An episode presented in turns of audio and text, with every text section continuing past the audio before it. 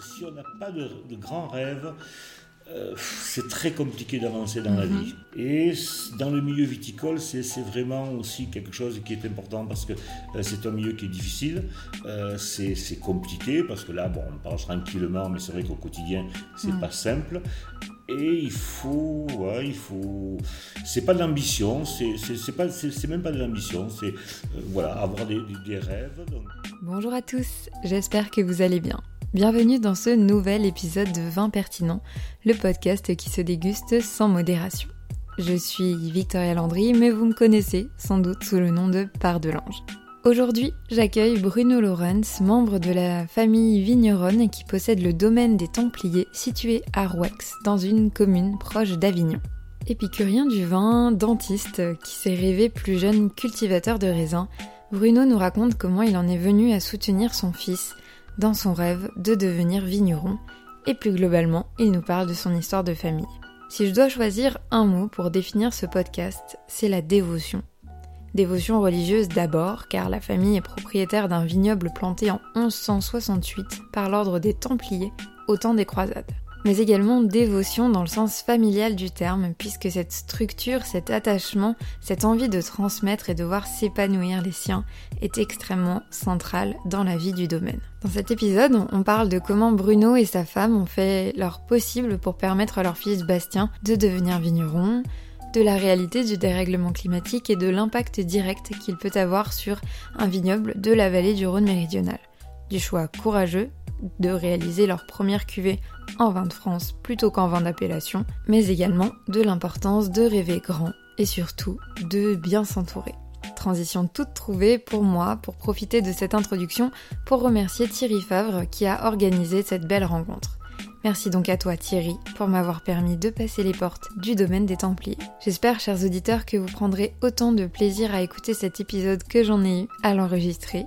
Si vous aimez le concept de vin pertinent et que vous souhaitez l'encourager, la meilleure manière de le faire est de vous abonner au podcast, tout simplement. Pour ceux qui disposent d'Apple Podcast, n'hésitez surtout pas à me laisser une note, un commentaire, et bien entendu, je ne prends que les 5 étoiles.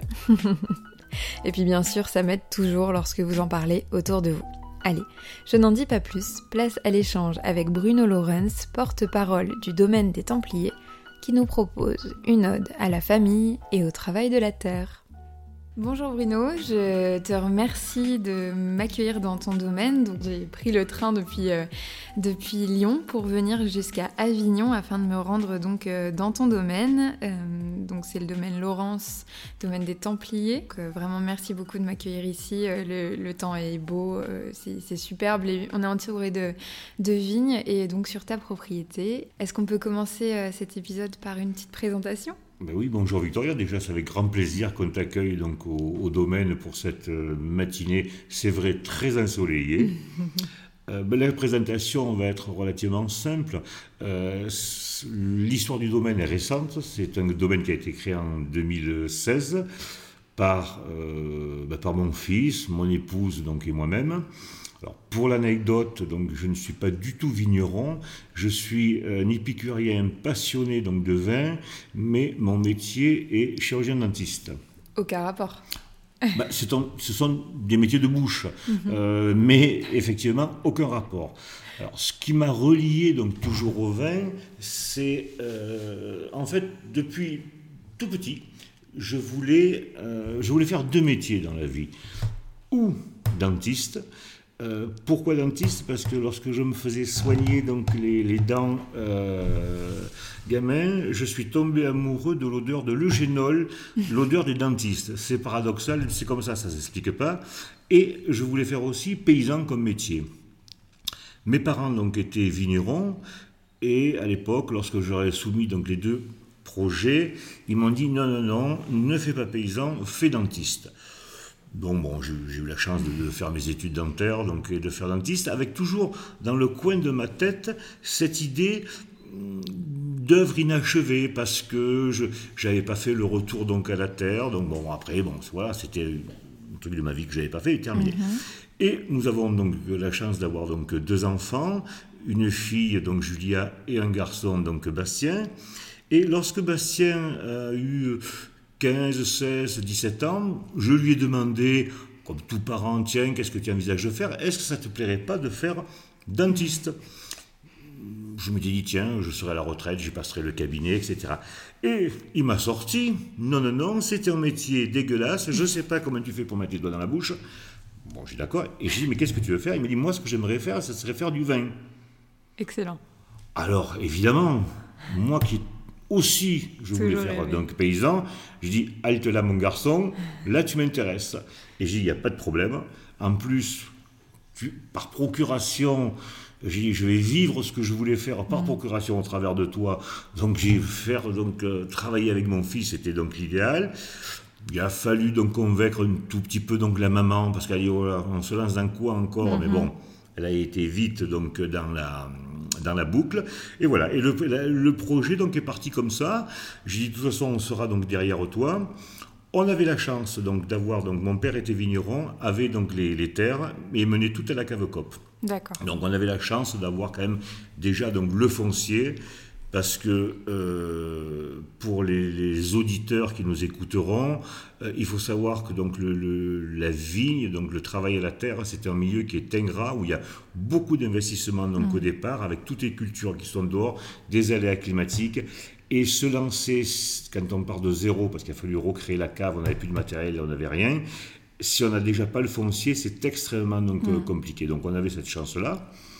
Et voilà, et l'aventure a commencé donc en 2016 gentiment. Euh, on, a, alors on vinifie donc à peu près 13 000 bouteilles. Mm-hmm. le domaine fait une vingtaine d'hectares. On vinifie donc une petite partie et le reste, donc ce que nous ne vinifions pas, est mené à la cave COP ce qui a permis donc au début, parce que bon, l'argent étant toujours une nerf de la guerre, de faire un roulement donc d'argent, mhm. euh, le temps donc de vendre nos bouteilles, etc., etc. Et voilà donc première vinification en 2016, euh, une histoire donc de famille. Alors Bastien donc a fait donc ses études donc d'œnologie. Euh, il, a fait, il avait donc 20 ans donc, quand il a commencé.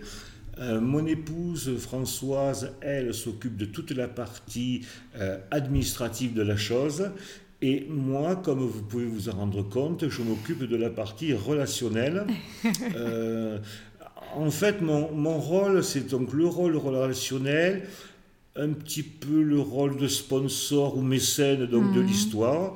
Euh, voilà, voilà à peu près, si vous voulez, la distribution des rôles au sein de la famille. C'est une présentation qui est bien complète. Est-ce que, euh, éventuellement, pour euh, justement nos auditeurs qui ne seraient pas tout à fait familiers avec les termes du monde du vin, on peut réexpliquer ce que c'est qu'une cave coopérative? Alors, une cave coopérative, le principe, en fait, remonte. Donc, les caves coopératives ont été créées euh, avant-guerre, parce que à l'époque, donc les, les, paysans, les, viticulteurs, donc menaient le vin, vendaient donc leur vin, donc souvent leur raisin, pardon, à des, à des négociants, et il y avait souvent des problèmes donc de ouais, ils se faisaient un petit peu rouler dans la farine. Mm-hmm. Donc ils ont fait donc une coopérative donc où dans souvent dans chaque commune, donc tous les viticulteurs amenaient donc leur, euh, leur raisin. Chaque viticulteur avait des parts au sein de cette coopérative et euh, l'union faisant la force, le, le, vin était vendu alors ou au négoce donc ou autre. Les frais donc de vinification étaient mutualisés, ce qui mhm. permet donc d'avoir un petit peu moins donc, de frais. Voilà. Le principe, c'est comme une coopérative de lait ou une coopérative. Les producteurs mettent en commun leur production. Il y a un produit donc unique ou plusieurs produits donc qui sont donc créés et qui sont et qui sont vendus. À la différence d'une cave particulière où euh, rien n'est mutualisé. Donc là, on vinifie nos propres raisins, on s'occupe de notre propre commercialisation. Alors la différence, euh, par exemple, pourquoi donc Bastien, dès le départ, m'a dit, mais moi j'aimerais faire du vin parce que euh, lorsque vous faites votre vin, vous avez donc la main, en fait c'est votre bébé, hmm. vous avez la main donc de, sur tout, et le produit final, le vin, c'est vraiment l'œuvre de 100% de votre travail. Alors qu'en coopérative, après les vendanges, donc tout est mélangé. Bon, euh, on ne peut pas dire que c'est votre œuvre à Il n'y a pas d'identité voilà, On va dire que c'est le côté, de, quand on veut vraiment créer quelque chose, c'est mhm. vrai que la cave particulière, c'est intellectuellement un peu l'aboutissement. C'est qui est le plus épanouissant. Voilà, c'est le plus épanouissant. Alors après, évidemment, à contrario, il y a donc aussi donc des, contraintes, des contraintes où vous supportez tous les risques. Bien sûr. donc l'idée, c'est pour ça. Donc souvent, alors on a dans le mode viticole, donc de plus en plus, on a donc des, apporteurs mixtes un petit peu donc dans notre style, c'est-à-dire mhm. la partie donc cave particulière, mais aussi donc à côté euh, pour un petit peu de sécurité, donc une partie donc en, cave cop. Voilà grosso modo l'idée de base. Alors vous avez aussi bien entendu des, personnes qui font que de la cave cop parce que parce que c'est quand même un investissement personnel important dans la vinification et bah, tout le monde n'a pas envie, ça se comprend. Et inversement, vous avez des personnes aussi qui font que de la cave donc euh, privée. Parce que n'ont pas envie de. Voilà. n'ont pas les moyens d'avoir Les trois profils qu'on retrouve, mais bon, les trois profils sont, sont tout à fait honorables. Mhm. Euh, après, c'est vraiment en fonction des expériences personnelles, des envies, du ressenti, parce que c'est vraiment le ressenti. Et comme toujours dans la vie, il faut faire vraiment ce qu'on a envie. Donc euh, voilà, nous, c'était notre envie, donc voilà. Et, il en est ainsi et ça fonctionne très bien. Oui, ben, le, ça, va bien pour l'instant, ça, se passe bien. Euh, j'aimerais revenir un petit instant sur euh, la propriété familiale en elle-même, puisque tu le disais, le, domaine date euh, officiellement de 2016. En revanche, les vignes sont installées depuis bien plus longtemps. 1136. Oui. Alors en fait, le, domaine, c'est une ancienne commanderie des Templiers. C'est l'ancienne commanderie des Templiers de Rouex. Cette commanderie a été créée en 1138 par les Templiers.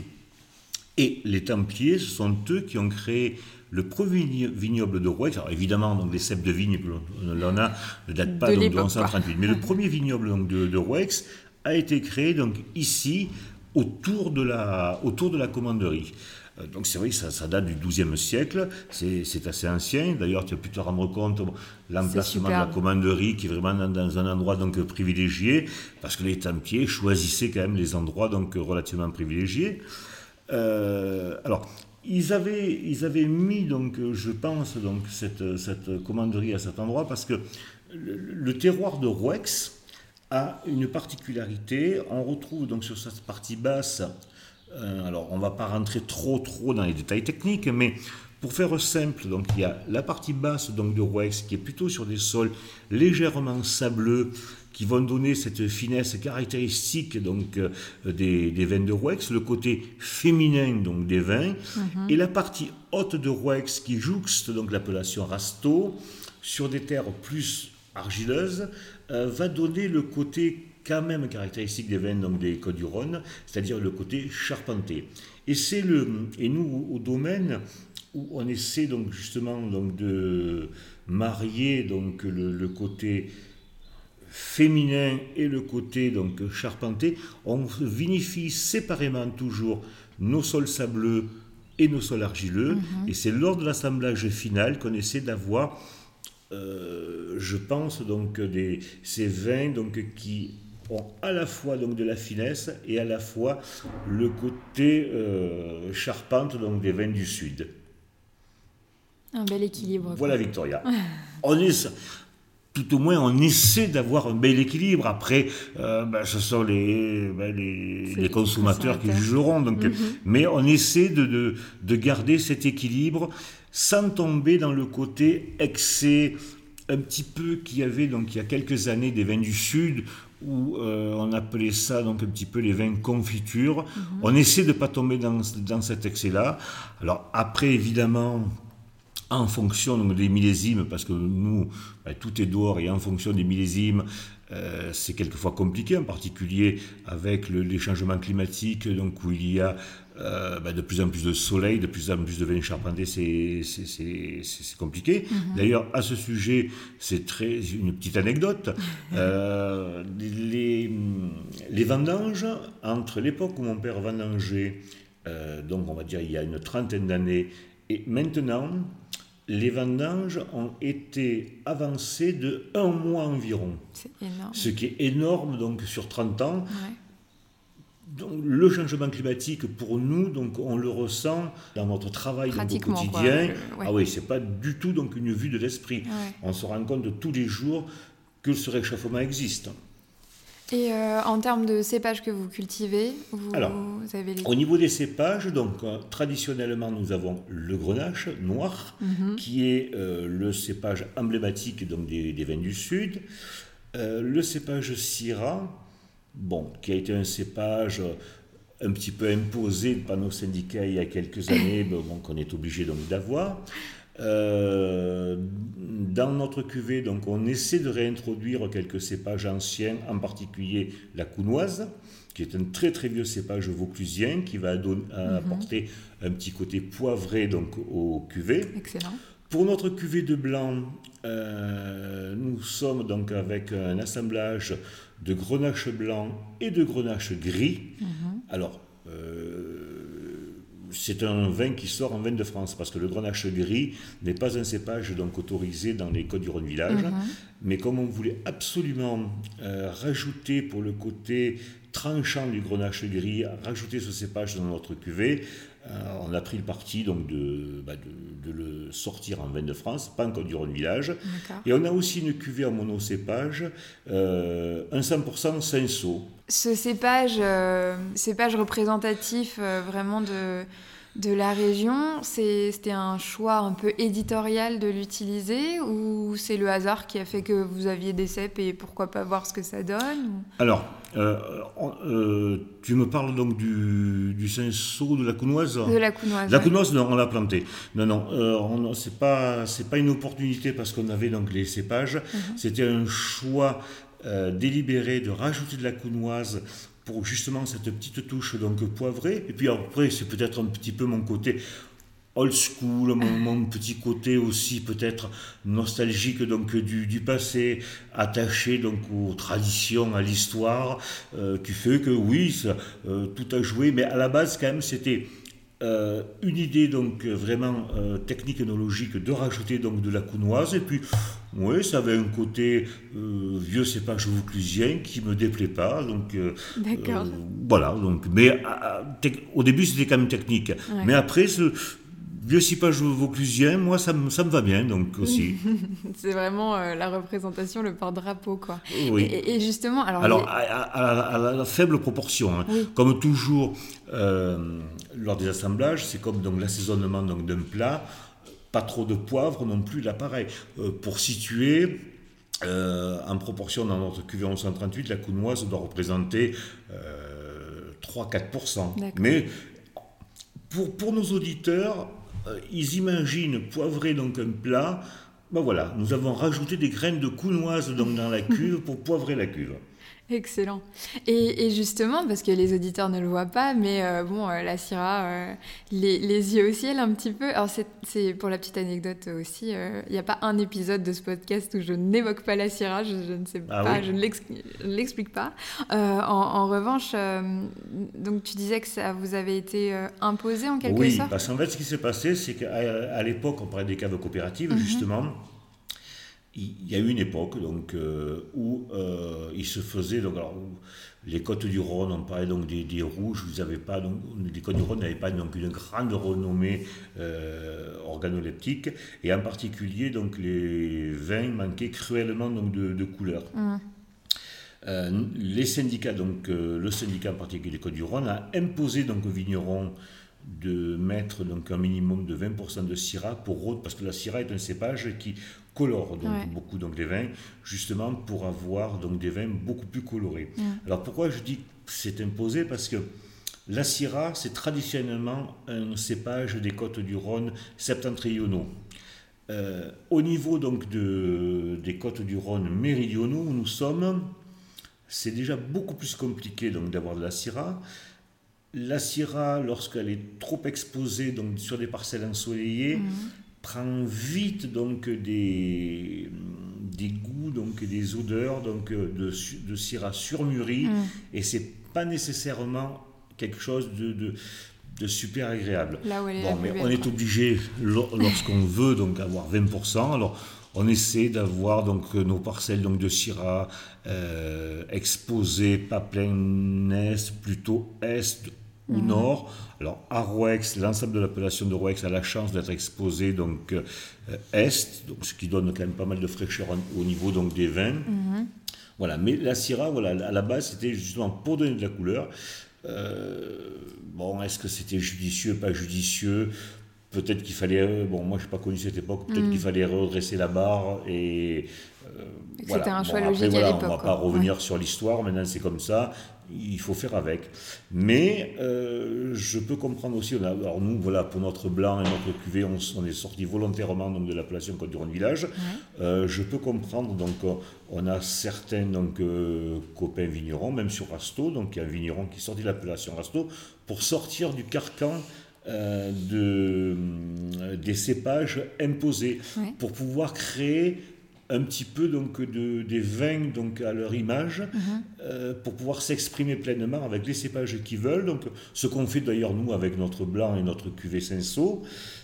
Parce que lorsque vous avez donc des, des cadres qui sont un petit peu trop restrictifs, ça a tendance à ouais, peut-être un peu trop harmoniser donc les vins, ou, ou, les vins se ressemblent trop, c'est beaucoup plus compliqué de, de s'exprimer. Mhm. Voilà, donc quelquefois volontairement. Donc on, peut sortir donc, de, l'appellation. Euh, et, justement, du coup, vous mettez en vin de France c'est ça? On le met en vin de France. C'est-à-dire que là, on a euh, euh, coup des franches. On peut faire ce qu'on veut. Très bien. Et, et, justement, alors ça ne semble pas poser de problème au niveau de la communication ou quoi que ce soit, mais... non, alors c'est ça. Plus donc, en plus justement, alors c'était au départ, alors on peut revenir donc sur l'histoire donc du domaine donc au début en 2016. Mm. La première cuvée donc que l'on a euh, créée, ça a été donc notre cuvée 100% Senso pour toi Julia. Alors déjà pourquoi pour toi Julia? Euh, Notre fils s'appelle Bastien et notre fille s'appelle Julia. Et euh, Bastien, lorsqu'il a créé donc sa première cuvée en 2016, ça a été 700% 100% Senso, il a dédié à sa sœur qui s'appelle Julia, d'où le nom de la cuvée Pour toi Julia. Ça a été, bon, voilà, c'est un geste qui nous a beaucoup touché. Et voilà. Et lorsqu'on a créé donc cette, euh, cette première cuvée à Maine de France, mhm. effectivement, des copains qui nous ont dit euh, vous êtes gonflé quand même, vous êtes en plein Côte du Rhône village et votre première cuvée, vous la sortez en vin de France.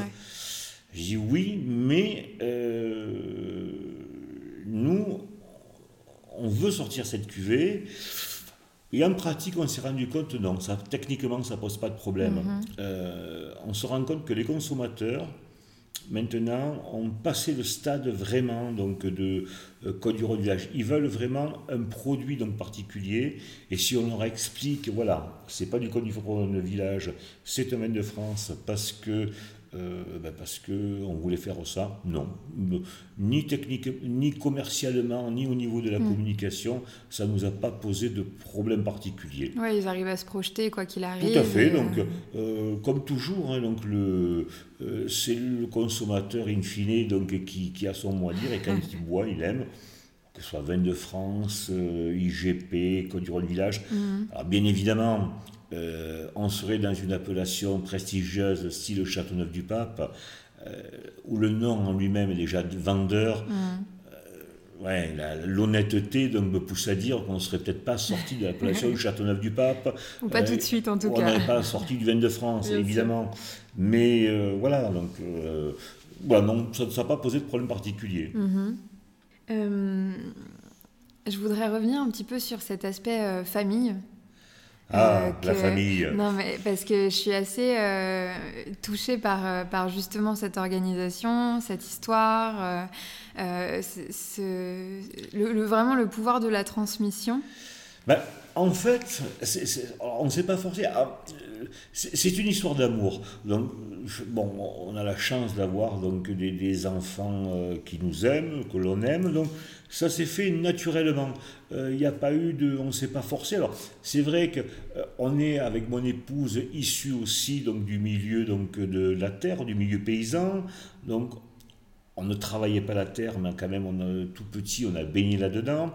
Donc c'est quelque chose donc que l'on connaissait un tout petit peu. Et puis non, comme bah, comme toutes les histoires d'amour, ça se fait naturellement. Alors évidemment, donc nous, on a été derrière Bastien parce que mm. euh, le projet a été créé de toutes parts. Il a fallu partir de zéro. Euh, pour un jeune de 19-20 ans, euh, c'était un petit peu lourd donc à porter. Mm-hmm. le rôle des parents, évidemment, c'est d'accompagner les enfants euh, dans, dans, bah, dans, leur développement, dans leur envie de faire quelque chose. Leurs rêves les plus fous. Et puis bon, voilà, donc nous, ça s'est fait naturellement, on, a été, on était là. Et voilà, non, non, non. C'est, alors c'est du boulot au quotidien, évidemment, hein, parce que moi j'ai encore mon activité. Euh, donc c'est du boulot, mais bon, c'est du boulot pour les enfants, donc en fait c'est que du plaisir. Et, donc vous arrivez quand même à, satisfaire cette, ce désir euh, vigneron? Enfin, tu, tu l'aides euh, ah bah oui, dans moi, les je vignes, par au début, au début, donc les, les deux premières années, je l'ai aidé parce qu'on n'avait pas, donc, on n'avait pas de, de, de, permanence sur le domaine. Mhm. je l'ai beaucoup aidé dans les vignes. Déjà, donc pour, ben, pour, pour avoir donc des bras supplémentaires, pour ne pas le laisser tout seul parce que c'est n'est pas évident. Donc le domaine est quand même assez grand, il y a une vingtaine d'hectares. Et puis bon, maintenant, donc, on a donc des, des, employés, donc moi je vais pratiquement donc, plus dans les vignes, et puis d'autant plus que euh, le, je suis plus encombrant qu'autre chose parce que euh, il a ses idées, puis bon, euh, c'est pas mon métier, et puis moi je veux laisser s'exprimer. Mm-hmm. Donc voilà, non, non, non, euh, ça s'est fait donc euh, naturellement. Alors je garde encore un tout petit peu le, côté communication de la chose parce que euh, moi j'aime bien, ça, ça ne me gêne pas. là, la conversation que nous avons ensemble, je prends un grand plaisir à la voir et ça me vient naturellement. Donc non, non, pour l'instant c'est une affaire qui marche bien. Le, le staff s'entend bien. Quelquefois, évidemment, il y a quelques petites frictions, mais c'est normal. Euh, non, non, c'est. L'osmose, pour l'instant, la mayonnaise prend bien. Et justement, euh, Bastien n'est pas là. Ah, mais Bastien, alors, Bastien est au ski. Ouais. Ah, il, a, il a la parole un petit peu moins facile que moi. D'accord. Ou alors, on va dire que moi, je l'ai peut-être trop facile, la parole. il, a, il a ce côté euh, taciturne vigneron euh, dès le plus jeune âge ben Lui, son truc, c'est vraiment. Donc, euh, il adore travailler dans la terre, donc il, a, il est bien quand il s'occupe de ses, de ses bébés. Ses bébés, ce sont les cèpes de vigne. Mm-hmm. Là, il il prendrait certainement du plaisir à être avec toi, mais euh, bon, moi, moi ouais, normal. Voilà, ben, pour le coup, c'est moi, donc bon, euh, je suis plus vieux. Euh, désolé, Victoria. C'est pas mais grave. Bon. Le sacrifice. Euh, j'ai trouvé cette phrase sur votre site qui est issue euh, d'Oscar Wilde, qui euh, est par ailleurs un de mes auteurs préférés. Donc j'ai trouvé le, parallèle assez, assez drôle. cette phrase dit La sagesse est d'avoir des rêves suffisamment grands pour ne pas les perdre de vue quand on les poursuit. Mais en fait, c'est très simple. Ça a été un petit peu mon émotif donc, dans, de toute ma vie. Mmh. alors après, bien évidemment, il faut euh, on pourrait dire aussi, donc il y a un autre proverbe qui me plaisait beaucoup, c'est, euh, je crois que ça, ça, dit, donc quand on a euh, il faut toujours viser la lune, au pire si on la rate, on tombera dans les étoiles.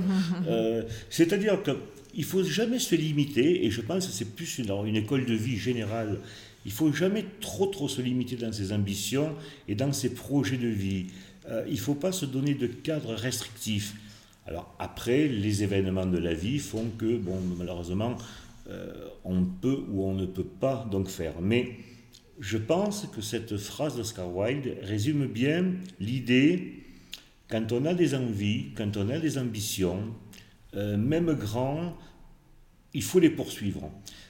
On réussit, on réussit pas, euh, mais au moins on n'aura pas donc de, de regrets, mm-hmm. de se dire, alors Évidemment, on peut se casser la figure, évidemment, ça peut être un échec, mais au moins, euh, si on a un échec, on saura pourquoi. Si on réussit, on saura pourquoi.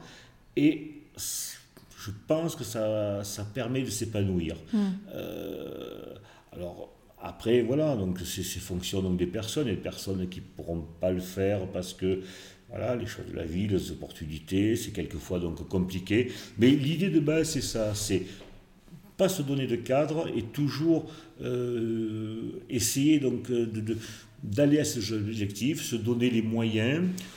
On n'a pas toujours le choix, mais voilà, l'idée de base, c'est ça. Et les rêves suffisamment grands, parce que c'est ça, c'est euh, un idéal grand. Alors, on n'en accomplira peut-être qu'une partie, Mhm. mais cette partie au moins, ça sera bien. Tandis que si on n'a pas de, de grands rêves, euh, c'est très compliqué d'avancer dans la vie. Voilà, c'est mon idée. Ah oui. Alors moi, j'ai toujours fait ça donc euh, depuis petit.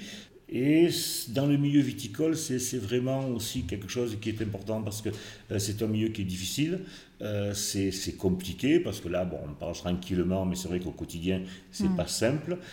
Et il faut, ouais, il faut.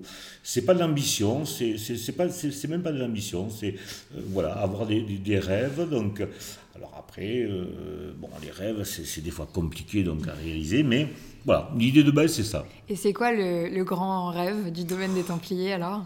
Bah, le grand rêve, alors, on, on va rester donc modeste. Nous, c'est euh, pouvoir créer donc un vin qui est qui soit apprécié par donc les, les consommateurs. Si le vin est apprécié par certains professionnels qui légitiment donc la chose, tant mieux. Mais voilà, c'est faire donc un produit qui nous ressemble, authentique, sincère et qui est apprécié voilà, ça, ça- ça serait bien donc de pouvoir donc euh, que, que, que Bastien donc puisse s'épanouir, euh, de voir ses enfants épanouis. Bah, pour moi, donc en tant que parent, je, je serais ravi. Et alors, euh, est-ce qu'il y a eu déjà des, des tops et des flops dans euh, cette histoire qui dure Ah depuis ben, des 2016 flops, évidemment. Donc, euh, le- enfin, des flops, on ne peut pas parler de flops. On va dire que la, c'est la chose difficile, et peut-être qu'on n'avait pas appréhendé, donc, euh, parce qu'on ne connaissait pas le milieu. Je veux dire, c'est la, peut-être la, vendre son vin. Ouais. Un petit peu comme vous avez la plus belle fille du monde, donc si elle reste chez elle, peut-être qu'elle ne se mariera jamais. Là, c'est pareil. Euh, de façon peut-être un petit peu infantile, on avait pensé que ouais, on fait du vin et puis on arrivera toujours donc facilement à vendre du vin. Non, ça c'est- très compliqué. Euh, peut-être la difficulté ou le truc qu'on avait pas. alors, on va pas parler de flop, mais c'est pas simple de vendre du vin. Voilà. C'est pas simple. du- euh. C'est difficile hein, donc euh, parce qu'il y a beaucoup maintenant donc de, de bons vins qui se font. On n'a pas attendu donc le domaine Lorenz donc pour euh, bah, euh, les consommateurs donc n'attendent pas. Alors on est content, mais voilà, c'était la- peut-être la difficulté, je dirais, c'est vendre donc du vin. Euh, faire le vin techniquement, c'est peut-être pas le plus compliqué. Et puis, bon, voilà, après, il y a les petites arcanes administratives traditionnelles. Les fameuses. oui, donc après, bon, mais ça, c'est pas spécifique non plus à la viticulture. On trouve ça de partout. On va dire que le, le côté commercial n'est pas évident. voilà. D'accord. Ok. Et donc vous avez su bien vous entourer pour réussir. Alors voilà, alors vous, ça, euh, par contre, c'est très important. Euh, savoir déléguer Mhm. et savoir euh, faire confiance à des, à des personnes extérieures donc, au domaine. Le, le pire donc, que l'on peut, alors dans tous les métiers, Mhm. mais le pire c'est penser qu'on est capable de faire plusieurs métiers bien. Non, c'est pas vrai. Euh, moi, je connais mes limites, je sais faire certaines choses. On parlait de Bastien tout à l'heure, donc euh, qui va être peut-être très bon techniquement pour les vignes, mais après il y a des choses, il faut savoir donc déléguer, c'est-à-dire donc il y a des personnes donc compétentes, dont c'est le métier. Alors ça peut être la partie commercialisation, ça peut être donc, euh, donc la partie communication. Euh, je pense en particulier donc à notre ami Thierry Favre donc qui nous aime qui nous aide beaucoup donc euh, Qui nous a mis en relation. voilà, qui nous a mis en relation mais ne pas hésiter à déléguer à s'entourer de personnes de confiance parce qu'on ne peut pas tout faire et surtout on ne peut pas tout faire bien Enfin, à mon sens euh, Mhm. Non, je suis assez d'accord. voilà. ouais. et, euh, et justement, je trouve ça quand même assez courageux parce que le métier de vigneron, c'est euh, un peu miser sur un temps très court, quelque chose qui va faire tenir pour euh, l'année à venir et justement savoir euh, s'entourer de des bonnes personnes qui vont assurer une partie du job. Oui, alors bon, évidemment, c'est- la problématique donc, du métier Mm. donc, de, de vigneron, alors, de métier vigneron et puis de, métier, on va dire, de l'agriculture donc en général. Mm. Euh, on a alors le- le- le- la première grosse difficulté, donc c'est déjà on a toutes nos cultures qui sont dehors. je pense par exemple à l'année dernière, donc, on a eu donc, le gel. Alors nous, on a eu la chance, on a été gelé, mais on n'a pas tout perdu. On a des amis vignerons qui ont tout perdu. C'est-à-dire que vous avez euh, le travail d'une année qui est anéanti en une heure. Ouais, c'est euh, euh, donc, ce qui veut dire, donc voilà, c'est exactement comme si quelqu'un, d'un coup, nous disait, donc tu n'as plus de salaire pendant un an et débrouille-toi donc avec. Donc ça, c'est vrai que c'est difficile, mais bon, c'est comme ça. Mm-hmm. bon, alors, est-ce que c'est courageux, pas courageux? On n'y pense pas forcément quand on se lance dedans. Et puis, euh, à côté de ça, il y, y, a des bons côtés. Qui, bah, puis après, le bonheur, est-ce que le bonheur, c'est pas que les bons côtés soient supérieurs aux mauvais côtés Bien sûr. Et que, voilà, comme tout, après, euh, voilà. puis bon, j'ai peut-être un côté optimiste de nature qui fait que. Et justement, euh, on a parlé des difficultés, mais quelles sont les grandes victoires? Ben, les grandes victoires, c'est déjà d'avoir réussi à euh, créer le domaine et de, et de voir donc le domaine qui s'épanouit. Mhm. Ça, c'est euh, sur une histoire courte, hein, parce qu'on a commencé, donc on est en 2022, on a commencé, on a fait notre première vinification en 2016. On va dire que ma grande fierté, donc, euh, enfin pas ma fierté personnelle, mhm. mais la fierté collégiale, familiale, mhm. c'est d'avoir réussi à à créer ce domaine et euh, de me rendre compte que le vin commence à être apprécié. Voilà, c'est la grande victoire. Donc je, pense, j'espère qu'il va, qu'il va continuer. Donc voilà, on va dire que c'est la grande, grande victoire. c'est peut-être excessif, mais notre fierté, on va dire. Voilà, grande victoire, n'exagérons pas. Il en reste beaucoup d'autres. Et, euh, et, justement, on y revient euh, assez régulièrement dans cette conversation, les enjeux climatiques auxquels on est euh, confronté aujourd'hui, avec le rapport du GIEC typiquement qui est sorti en début de semaine, ça, ça annonce pas les meilleures dispositions pour euh, le monde agricole dans les prochaines années. Est-ce que euh, ici au domaine vous, vous menez des, des projets euh, en faveur de la protection de votre vignoble, par exemple? Alors, au niveau de la protection du vignoble, au niveau des aléas climatiques, tu veux dire, me dire? Tout à fait. Alors, bon, c'est extrêmement compliqué parce que ce qui se passe, en fait, j'ai vu donc récemment dans le Chablis, mhm. ils font donc des. Ils enterrent des tuyaux donc euh, chauffants contre le gel. Oui, alors. Euh, alors. C'est délicat ça. Il faut savoir qu'au niveau de protection particulière, donc euh, au niveau des aléas climatiques, mm. au niveau du vignoble, on peut intervenir sur certaines choses, mais pas sur tout. On peut intervenir sur le choix de certains cépages mm. pour s'adapter au réchauffement climatique. Je pense en particulier à des cépages donc style Senso mm. qui vont pouvoir abaisser un tout petit peu le degré d'alcool à l'assemblage donc du grenache. Mm. Euh, je pense donc en particulier à certains modes de conduite donc de la vigne, euh, en particulier peut-être diminuer la folie des palissages très hauts mm. euh, qui, avec le, les temps de sécheresse. Alors nous, par la force des choses, au niveau de l'irrigation, on est limité parce qu'on n'a pas d'eau, donc le problème est résolu. Voilà. Euh, donc ça, c'est voilà, donc euh, on n'a pas d'eau, on n'a pas d'eau, donc euh, donc c'est terminé. au niveau, par contre, au niveau donc du gel, donc de la grêle, mhm. bon, non, on, on, honnêtement donc commencer à mettre donc des filets anti-grêle ou autre, il y a trop de surface donc à à protéger, mhm. ça, ça, serait très compliqué. Donc moi, je vois plutôt une adaptation euh, en fonction donc, des cépages, en fonction de la conduite de la mhm. vigne, pour s'adapter donc au mieux au changement.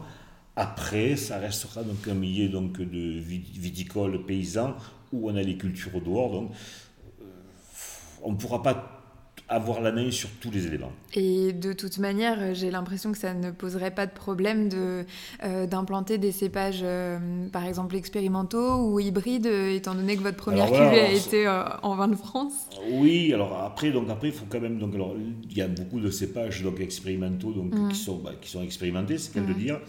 Euh, alors après, il faut avoir quand même un petit recul au niveau des cépages. Donc, euh, bon, nous, on n'en a pas vinifié, donc on ne sait pas ce que ça peut donner.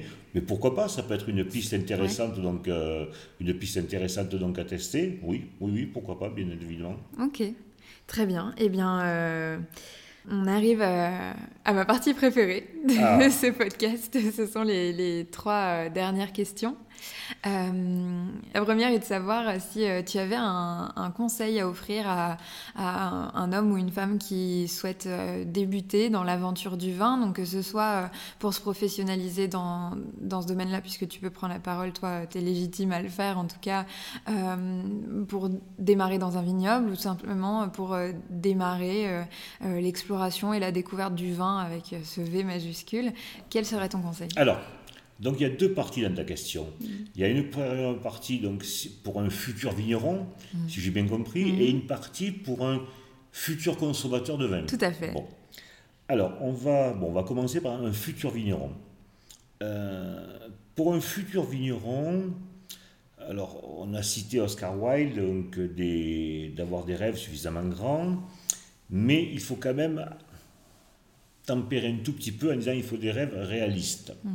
Un futur vigneron qui, à l'heure actuelle, voudrait créer un domaine en partant donc de zéro, c'est possible, mais euh, il faut, malheureusement, à l'heure actuelle c'est comme ça, il faut quand même penser qu'il lui faut des fonds énormes, parce que la viticulture, il y a un investissement financier donc de base qui est très important, pour des retours sur investissement qui ne sont pas immédiats, et on a évoqué avec beaucoup d'embûches donc euh, au, départ. Donc pour un futur ou un néo-vigneron, oui, le rêve, donc c'est un métier qui est magnifique, c'est un métier donc qui est très très enrichissant, mais dès le départ, il faut quand même pas non plus partir donc la fleur au fusil en croyant, que ça va être très facile. Non, c'est compliqué parce que c'est compliqué il y a un investissement de base qui est très important. Et si on part de zéro, ça peut éventuellement être un petit peu compliqué. Il faut avoir les reins solides, quoi. Ouais, ouais, un petit peu, malheureusement. J'ai toujours, donc, moi je dis toujours, donc pour faire du vin, il faut trois choses. Il faut du raisin, évidemment. Il faut de l'eau, parce que j'ai été euh, euh, estomaqué de la quantité d'eau qu'il faut pour nettoyer, donc euh, euh, pour avoir une hygiène rigoureuse dans les caves, il faut mhm. beaucoup d'eau et il faut de l'argent aussi. Mhm. Voilà, les trois éléments donc de base. Euh, voilà, alors bon, parce qu'il faut que ce soit viable, parce qu'un projet, donc après on parle de rêve, mais un néo-vigneron, il faut quand même qu'il ait un projet donc viable. C'est une chose donc de d'avoir quelques pieds de vie dans son jardin et puis après, c'est autre chose de pouvoir donc en, vivre. Voilà, parce que bon, au bout d'un moment, quand même, il faut pouvoir vivre de, sa passion. Bien sûr. Et pas que d'amour et d'eau fraîche. L'amour et l'eau fraîche, ça va un moment, mais ouais, ça manque un petit peu de. Ouais, il faut, il faut, faut en vivre. Après, pour un futur consommateur, alors, moi, ce que j'ai toujours l'habitude de dire, le vin, il faut désacraliser le vin. Mm. Euh, moi, je trouve qu'à l'heure actuelle, on a un petit peu trop tendance à parler du vin comme euh, avec des mots, lorsque j'entends pas certains commentaires donc, au niveau donc, du vin de dégustation. Euh, je me demande encore donc s'il y a du raisin, donc on, entend parler de, de, fleurs, de cuir, de terre. Le vin, en fait, c'est très simple. Le, le vin, c'est déjà quelque chose, c'est un produit qui a été fait par quelqu'un, le vigneron, euh, qui est amoureux donc de la terre et qui a sorti euh, toute, toute, sa passion dans un, dans, un, dans un breuvage, dans un liquide. Et ce, ce, le vin, à mon sens, est fait pour partager des moments de bonheur, euh, des moments, euh, alors des bonheurs entre amis, des bonheurs, donc moi ça m'arrive de boire un vin, alors je dis pas attention qu'il faut boire tout seul, hein, mais euh, voilà, le vin c'est un moment donc de plaisir, c'est un moment de convivialité à partager, donc ou quelquefois tout simplement devant un bon feu de cheminée, donc en regardant crépiter donc le feu, boire un bon verre de vin c'est très sympa. Il faut l'appréhender comme un moment de plaisir, comme lorsque vous avez dégusté donc une, bonne viande, euh, avec ses mots, avec ses propres sensations, surtout ne pas être, euh, se sentir, euh, ne pas dire oh j'y comprends rien, je ne sais pas me parler. Mm. moi, lorsque nous avons des clients au domaine qui disent ouais mais écoutez, je sais, je dis non, vous en parlez avec vos mots, avec vos sensations, tout le monde a des sensations, tout le monde donc euh, peut s'exprimer sur le vin et surtout ne pas être euh, se sentir inférieur par rapport à des professionnels qui alambiquent la chose et où on comprend donc plus rien. Donc parlez avec votre cœur. Le vin ça a été fait avec le cœur. Donc et la boucle est bouclée. Voilà, la boucle est bouclée, c'est très simple. c'est très beau. Euh, l'avant-dernière question, c'est bien entendu, est-ce que tu es en mesure de me raconter une anecdote qui t'a touché dans le monde du vin, qui, qui voilà qui, qui fait Une que anecdote, tu, aimes Victoria. ça. Euh, bah, écoutez, je, on l'a pas trop évoqué, mais je pourrais te parler de cette anecdote-là. Donc, de, la première cuvée euh, que nous avons mm. faite, donc avec Bastien, le, 100% Cinsault pour toi, Julia. Alors, j'ai évoqué tout à l'heure euh, le pourquoi nous l'avons appelé pour toi, Julia, mais je n'ai pas dit pourquoi mm-hmm. on a fait cette cuvée 100% Cinsault. C'est très simple. Euh, en 2000, juste avant de créer le domaine, en 2015, euh, ben, on se baladait dans les vignes et on a la chance d'avoir donc de, très vieilles vignes de, de Cinsault au domaine. Et on a goûté ces baies de Cinsault et moi j'ai trouvé ça très très bon. C'est fruité, c'est un régal. À savoir que le Cinsault, donc au départ, c'était un vin de table, c'était n'était pas un vin de cuve. D'ailleurs, souvent, donc avant, ils mettaient des pieds de Cinsault euh, dans les vignes et les vendangeurs, parce que euh, il n'y avait que des vendanges donc à la main, euh, c'était la récompense, manger quelques grappes de Cinsault.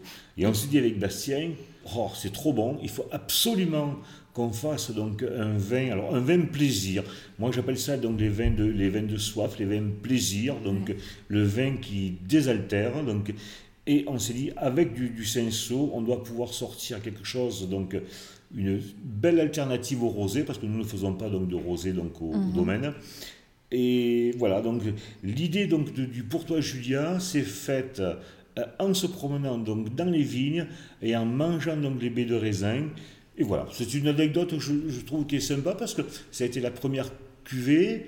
Euh, oui, voilà.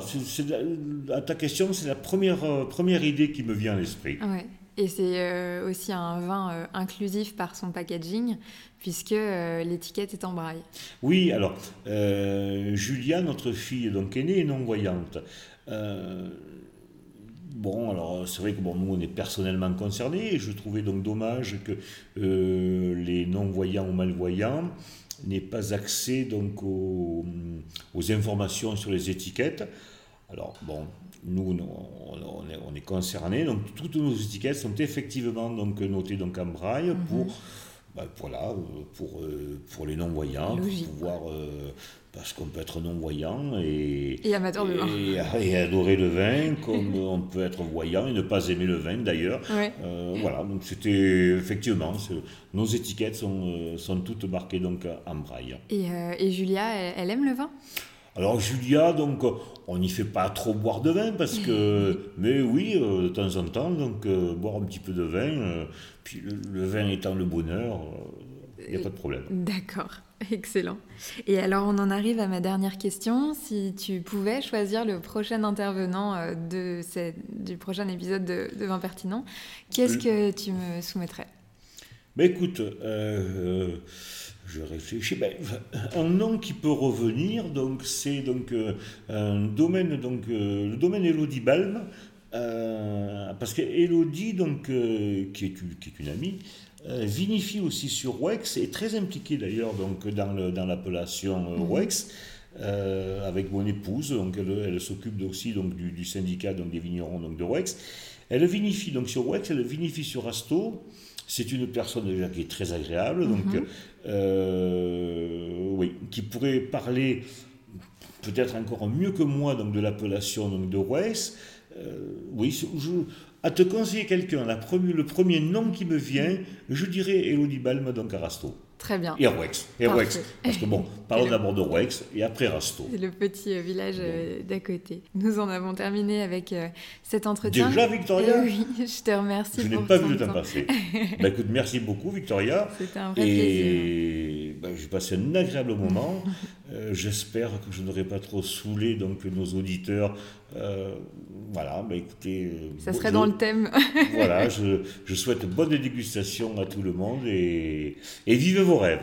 Merci beaucoup Bruno. Merci beaucoup à toi Bruno pour cet échange et également à toi Thierry pour cette rencontre. Chers auditeurs, chères auditrices, avant de vous quitter, je vous informe que tous les éléments discutés lors de cet épisode seront prochainement disponibles sur mon site internet www.pardelange.com. Également, tous les liens pour que vous puissiez retrouver le domaine des Templiers et leurs vins seront en barre d'infos du podcast. Et d'ailleurs, j'en profite pour vous confier que j'ai réellement été bluffé par la cuvée 1811 et que je ne peux que vous encourager avec modération, bien sûr, à la découvrir également. Si vous êtes curieux du domaine Lorenz, sachez que vous pouvez le retrouver sur Instagram at domaine underscore Lorenz L-A-U-R-E-N-S. Et si vous souhaitez me contacter, me soumettre des idées d'intervenants ou me partager votre ressenti, n'hésitez pas à m'écrire sur Instagram at pardelange. J'espère que cet échange vous a plu et qu'il vous donnera envie de vous abonner afin de ne manquer aucun des prochains épisodes. Il ne me reste plus qu'à vous souhaiter une bonne semaine et en attendant le prochain podcast, portez-vous bien et surtout, santé